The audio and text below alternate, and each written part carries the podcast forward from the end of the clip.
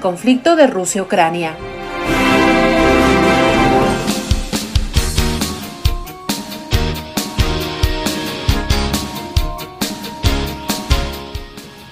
Siete de la mañana con 35 minutos, siete con 35 minutos en Punto Noticias, primera emisión. Tenemos ya a nuestro primer invitado, como lo anunciamos, se trata del, del economista Carlos de la Torre ex ministro de Finanzas, analista económico, que está ya con nosotros. como está, economista de la Torre? Buenos días, bienvenido, feliz inicio de semana. Eh, le acompañamos a Alexis Moncayo, quien le habla a Licenia Espinel. Eh, continuamos sintiendo ya los efectos de la crisis en Ucrania en la economía nacional, el sector exportador, el sector productor bananero se ha visto muy afectado. la Federación de Exportadores ha hecho una serie de peticiones al gobierno nacional para enfrentar esta crisis. Eh, sin embargo, todavía no se conoce con exactitud cuál va a ser la respuesta de las autoridades para atender esta emergencia y eso genera preocupación. Eh, no, no solo por el tema específico de los exportadores, sino por la serie de problemas que esto nos va a ir generando en la economía nacional, a los ciudadanos como tal. Eh, ¿Cuáles deberían ser esas medidas para enfrentar esta crisis? Economista, buenos días, bienvenido. Gisenia, muy buenos días, muchísimas gracias por esta entrevista. Bueno, es clarísimo que este conflicto bélico genera impactos económicos no solo al Ecuador, sino al mundo. Y estos impactos dependen precisamente de cómo cada economía está integrada a la economía mundial. En el caso ecuatoriano, nuestro fundamental canal para conectarnos con el resto del mundo es a través de pero no cualquier tipo de exportaciones, sino que son exportaciones primarias, commodities, sin mayor valor agregado, y el mercado centroeuropeo, en este caso de Rusia y de Ucrania, es un mercado bastante importante para productos como el banano, como las flores, como el pescado, como el camarón, que definitivamente al considerarse productos que no son de primera necesidad, incluso se les llama las frutas postre, en el caso de un conflicto bélico y en cualquier caso en el que exista alguna restricción económica en el lado de los compradores, esto implica evidentemente una caída dramática en la demanda de este tipo de productos porque no son necesarios. Así que ahí tenemos un problema importante que estaría afectando a un universo de aproximadamente 1.200 millones de dólares de exportaciones en estos productos que van a esos mercados. Pero hay un segundo elemento también desde esta perspectiva en términos de las características y las condiciones del conflicto. El momento en que se aplicó ya esta, este bloqueo económico, de parte de las principales potencias del mundo, lo que se ha hecho con el caso de Rusia es cortarle su conexión para los pagos internacionales a través del principal sistema de pagos internacional, que es una cadena de bancos corresponsables que operan a través de un sistema de comunicaciones que se llama el SWIFT. Y esto es definitivamente un mecanismo controlado por las grandes potencias y con Estados Unidos a la cabeza. ¿Y eso qué es lo que implica para el Ecuador? que los exportadores que han enviado sus productos y que estaban ya a la espera de los pagos que lleguen ya acá a este país a través de este sistema, seguramente no van a recibir esos pagos. Es decir, se generaron exportaciones, se generaron los embarques y los pagos no van a realizarse por esta situación que estoy contando. Eso desde la perspectiva directa, pero también hay un espacio indirecto de afectación. ¿Qué es lo que exportan al mundo estos países, Ucrania y Rusia? Ucrania ha sido el granero de Europa y de la Unión Soviética desde hace décadas y un grandísimo exportador de trigo. Y, la, y Rusia, un gran exportador de fertilizantes y de productos para eh, la agricultura que eso implica necesariamente una contracción en la oferta mundial de estos productos y por el otro lado, ¿qué es lo que vamos a sentir nosotros como demandantes de esos productos? Que ante esta contracción de la oferta, de la disponibilidad de estos productos, sus precios se van a disparar y nos van a afectar notablemente de forma directa a los costos de la agroexportación, que ya vemos afectada por ese otro lado, y también vamos a ver una afectación inmediata en ciertos productos como el trigo, porque el Ecuador es un país que importa trigo y eso va a incidir necesariamente también en un disparo hacia el alza en los precios internos de muchos productos en base del trigo y esto va a generar un impacto inflacionario que va a golpear el bolsillo de los ecuatorianos. ¿Cómo está, economista? Qué gusto saludarle. Buenos días. Em,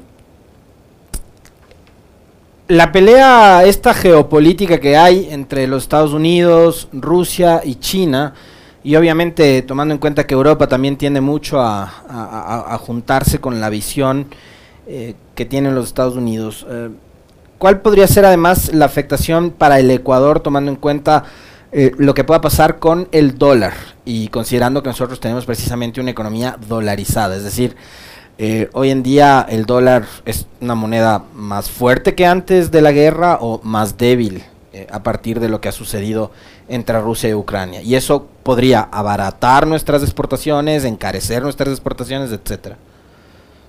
Bueno, el tema del dólar es bastante interesante porque ya existe un elemento que ha incidido en su apreciación desde antes de la guerra. Ya se ha pasado esa larga temporada en lo que se aplicó desde la Reserva Federal que se llamaba el quantitative easing, que era simplemente una eh, emisión laxa de dólares que permitieron a los Estados Unidos en principio poder salir de la crisis del año 2008 y 2009. Pero esta dinámica continuó y esto derivó en una depreciación de la, de la moneda. ¿Qué significa esto? que el dólar empezó a perder valor adquisitivo, poder adquisitivo a lo largo de los años y comparado con otras monedas se debilitó, lo que de alguna manera fue positivo al Ecuador al principio de la década de 2010 porque nos volvimos más competitivos, porque esto definitivamente abarata los costos de producción cuando estos están dados en dólares y en economía ecuatoriana tenemos costos de producción en dólares y lo que exportamos acarrea esos costos y nos permitió ser más competitivos. Pero ya desde meses atrás, la política monetaria de los Estados Unidos apunta en el sentido contrario, a contener esa emisión de dólares, dólares que en algún momento fue positiva para esa economía, y esto ya provocó que el dólar empiece a apreciarse. ¿Qué quiere decir esto? Que los costos de producción en dólares empiezan a encarecerse comparativamente con costos de producción en otras monedas del mundo. Esto nos vuelve a nosotros más caros y menos competitivos en los mercados internacionales. Pero si sumamos el problema de la guerra, si bien es clarísimo que el rublo se va al suelo frente al dólar, que bueno, esta comparación solo para que se entienda, le vuelve mucho más eh, valioso al dólar comparado con el rublo. Pero ¿qué es lo que va a pasar con las monedas eh, de Europa, principalmente con el euro, entendiendo que la mayoría de los países europeos están en la zona euro? si es que esta guerra continúa, podría ser que el euro también experimente alguna suerte de depreciación frente al dólar, lo que esto provocaría que el dólar se vuelva mucho más eh, duro frente a otras monedas y encarecería todavía más en términos relativos, en este caso, las exportaciones ecuatorianas al mundo. Y teniendo en cuenta que el, eh, el mercado europeo es un mercado muy importante para nuestros productos primarios de exportación, los volvería muchísimo más caros al tener costos en dólares frente a eh, una competencia que esté dada por productos similares producidos en países con monedas débiles y contra productos europeos mismos o de la órbita europea en la que prevalece el euro. Eh, economista de la Torre, eh, el Ecuador no se va a librar, como está pasando en muchos países del mundo, entre ellos el propio Estados Unidos, de esta espiral inflacionaria, por todo lo que usted mencionó anteriormente, el tema del trigo, de los fertilizantes, de todo lo que esto implica en la cadena de producción. Eh, ¿Cómo debería el Estado enfrentar esto para evitar que esto le afecte a la población? Estamos viendo que ya la gasolina súper tiene precio internacional, eh, mientras el ingreso del ecuatoriano no se equipara al costo, por ejemplo, eh, al ingreso de, Estados Unidos, cuando los combustibles están ya llegando a niveles de, los precios que rigen en ese país. Sin embargo, la capacidad adquisitiva del ecuatoriano no es la misma. hay expertos que dicen que el incremento en el precio de la super no va a afectar en cuanto a la inflación. No sé si afecta o no, le pregunto, eh, ¿y qué debería hacer el Estado para evitar que el Ecuador ingrese en esta espiral inflacionaria que se vive en otros países también por el conflicto con Ucrania? No mencioné anteriormente el tema de los combustibles porque hay que tratarlo con, cierta, eh, con cierto cuidado. En el caso ecuatoriano, al estar nosotros dolarizados, el subsidio a los combustibles de cierta manera constituyó un mecanismo para poder mantener la competitividad de nuestros productos de exportación en años anteriores. ¿Por qué? Porque al tener costos en dólares que nos generaba ya una situación de menor competitividad, por ejemplo, frente a Colombia, que exporta eh, más o menos lo mismo, ellos exportan bananos, ellos exportan flores a los mismos mercados a los que exporta el Ecuador, o no sería como el Perú en el caso del pescado. Entonces, los costos de producción estaban contenidos con los subsidios a los combustibles. Con la liberalización de estos subsidios ya hace más de un año, casi dos años, lo que esto produjo evidentemente es un encarecimiento de las exportaciones ecuatorianas. Pero al momento del inicio de las hostilidades, teníamos nosotros congelados los precios de la extra y del diésel, que son los combustibles de mayor utilización en el país, y fundamentalmente del diésel como un insumo en eh, los procesos productivos. Primero, como un combustible que se utiliza en algunos casos para mover maquinaria y en otros casos para el grueso del transporte. Caso de la gasolina super, desde la perspectiva macroeconómica, su incremento sustancial, por lo que no está congelado este precio, no tiene implicaciones más allá del impacto que tiene en el bolsillo de los usuarios que utilizamos este combustible por circunstancias particulares, por el cuidado de los vehículos, etcétera, etcétera. Pero aquí viene la pregunta, ¿cuánto tiempo más podrá o querrá sostener los precios congelados el gobierno nacional, particularmente del diésel, teniendo en cuenta que el hecho de que el precio del barril del petróleo se haya disparado, en el caso del marcador del crudo ecuatoriano, el WTI, que haya superado incluso los 120 dólares por barril, esto implica que con esto se está operando en contra del sentido que en algún momento tuvo el gobierno de Moreno y que ha mantenido el gobierno de Lazo en términos de que se vaya reduciendo el subsidio a los combustibles. Es decir, ahora se está incrementando ese subsidio por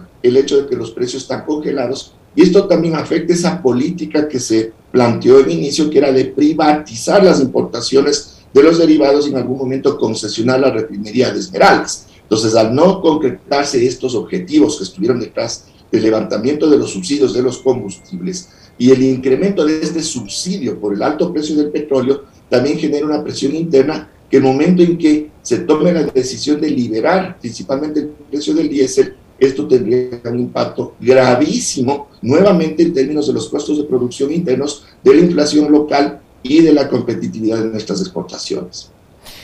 Eh, a ver, e-, economista, yo, entiendo que países como los Estados Unidos, por ejemplo, que han decidido eh, llevar adelante una suerte de bloqueo con, con Rusia, eh, estén en capacidad de hacerlo por el tamaño de su economía, ¿no es cierto? Pero, eh, digamos, en el caso del Ecuador, que nosotros a esta zona del mundo y de Europa le exportamos por encima de los mil millones de dólares entre diferentes eh, productos, em, nos resulta mucho más complejo desviar precisamente esas exportaciones.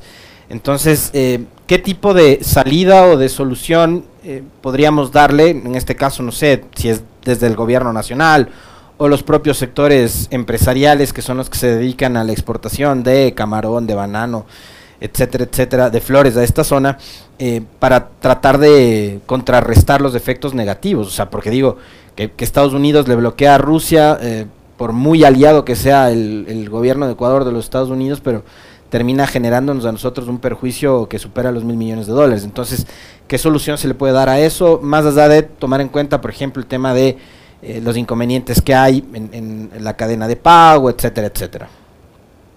Bueno, es evidente que la primera solución y la más efectiva es justamente redireccionar esas exportaciones hacia otros mercados. Pero esto no es fácil ni es inmediato. Y aquí viene también una reflexión. El presidente Lazo ha indicado en alguna locución pública que él no va a respaldar a los eh, exportadores, incluso se ha referido como que son los ricos que estarían en este caso solicitando recursos públicos. Pero ojo, hay que entender que detrás de los exportadores hay diversidad de situaciones que son muy diferentes unas entre otras. No son todos los exportadores iguales, no todos tienen el mismo músculo financiero, no todos tienen una diversificación en términos de sus destinos. Puede que existan empresas exportadoras, pueden ser medianas, grandes, pequeñas, pero que tengan una concentración muy alta en exportaciones de estos mercados que en este momento ya no son viables. Entonces, todo eso, ¿qué es lo que implica?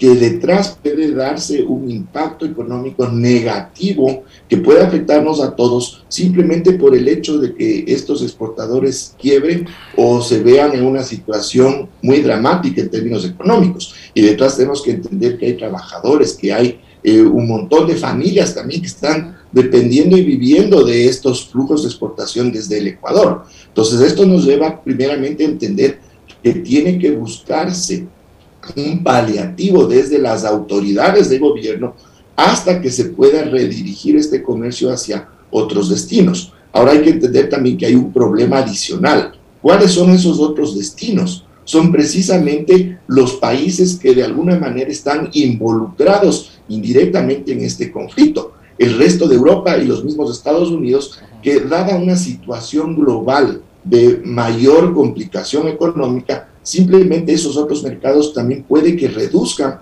la demanda de productos ecuatorianos en el corto plazo. Y eso nos llevaría ya a una situación mucho más compleja todavía, porque ya no estaríamos enfocados solo en tratar de redirigir las exportaciones hacia Rusia y hacia Ucrania, sino que estaríamos ya presionados inclusive a ver qué se hace con exportaciones que seguramente están en este momento eh, todavía en términos normales dirigiéndose al mercado europeo. Entonces ahí es donde viene justamente la participación de un gobierno, que tiene que establecer mecanismos temporales para que se genere una ayuda financiera, no es esto de que, les dé créditos baratos, ni mucho menos, tendría que verse inclusive algún tipo de exención eh, tributaria y arancelaria en el caso de insumos temporal que pueda paliar la presión financiera sobre estas empresas exportadoras y por otro lado buscar mecanismos para colocar producción nacional, exportaciones ecuatorianas en otros mercados, quizás no mercados nuevos,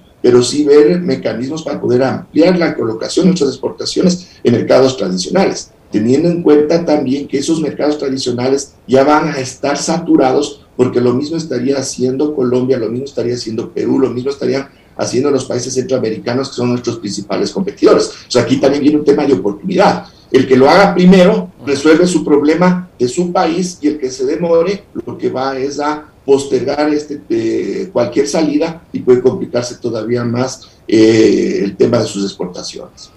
Economista de la Torre, mientras hay problemas en la exportación de productos no petroleros, nos va bien en el tema petrolero, con un incremento en el precio del barril de petróleo que está muy, muy por encima de lo que se presupuestó eh, en la proforma para este año. Eh, hay en la Asamblea también, mire usted que ayer o, este fin de semana se aprobó que de ese excedente que se recibe por el tema petrolero se destine al pago del incremento salarial a los docentes. Eh, ¿Cómo va a afectar en bien o en mal este incremento del precio del petróleo y, cómo debería manejarse eh, este excedente petrolero? Ya, bueno, evidentemente eh, esta situación internacional lo que termina es resolviendo en parte la problemática de la caja fiscal de nuestro país, aunque genera efectos importantísimos en términos estructurales en la economía, especialmente en el sector externo. Pero desde la perspectiva de la caja fiscal, precisamente ese mayor ingreso que vamos a tener, si es que es bien dirigido, podría de alguna manera paliar todos estos efectos directos e indirectos de los que yo había mencionado. Lo primero que a mí me preocupa es la pobre estimación que hace el Ministerio de Finanzas, que indica que esto significaría a lo mucho 48 millones de dólares diarios adicionales por el alto precio del petróleo. Aquí quiero solo poner en consideración algunas cifras. El presupuesto general del Estado del año 2022, en términos de los ingresos petroleros, utilizó el valor de 59.20 dólares por barril de petróleo. Este momento prácticamente se ha duplicado ese valor. Si estamos vendiendo casi 60 dólares por encima de cada barril de petróleo.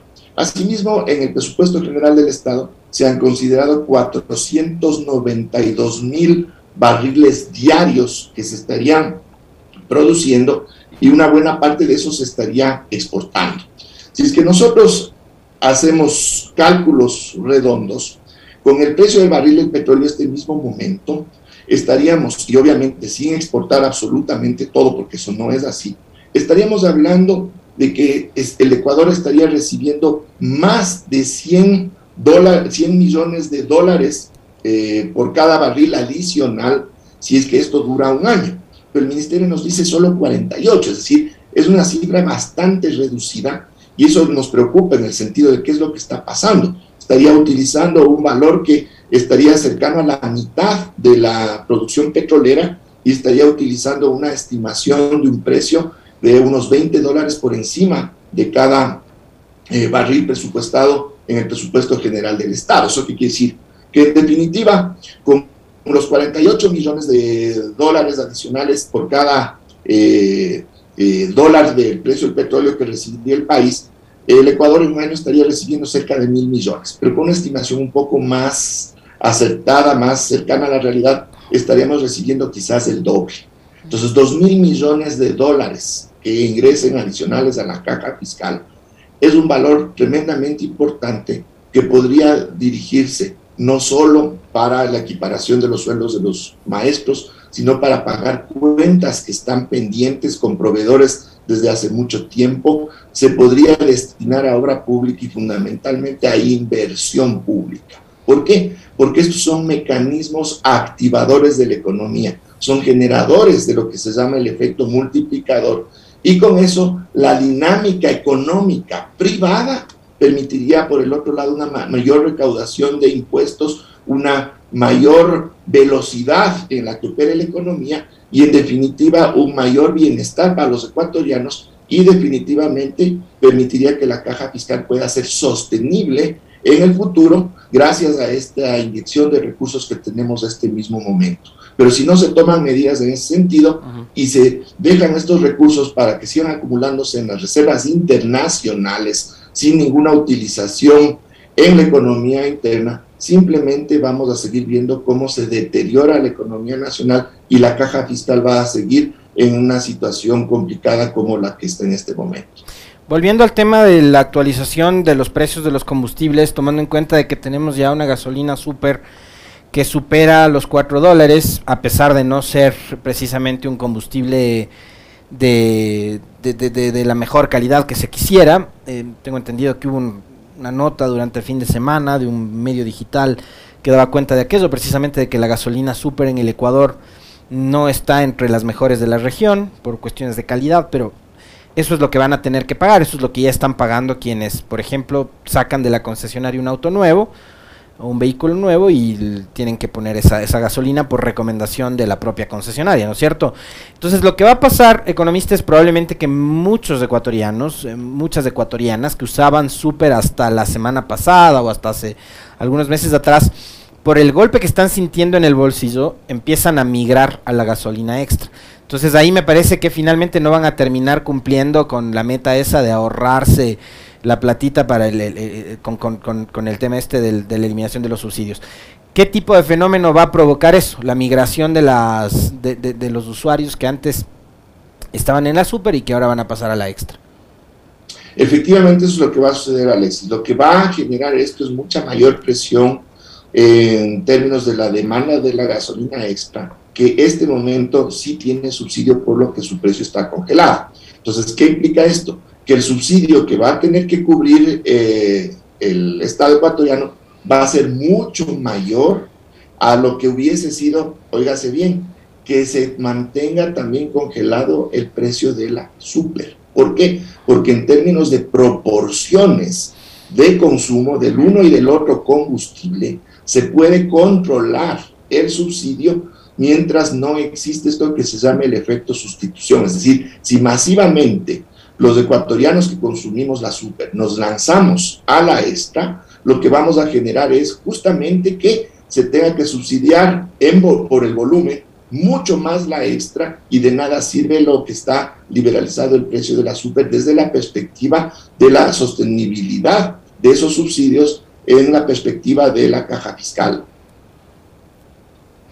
Muy bien, muchísimas gracias, economista, muy amable por su tiempo siempre y por la información que usted y el análisis que usted nos permite realizar. El economista Carlos de la Torre, ex ministro de Finanzas, analista económico, que ha estado con nosotros. Muy amable, economista, muchas gracias. Gracias, economista. Muchísimas gracias también. Un buen día, hasta luego. Hasta, lo propio, hasta luego.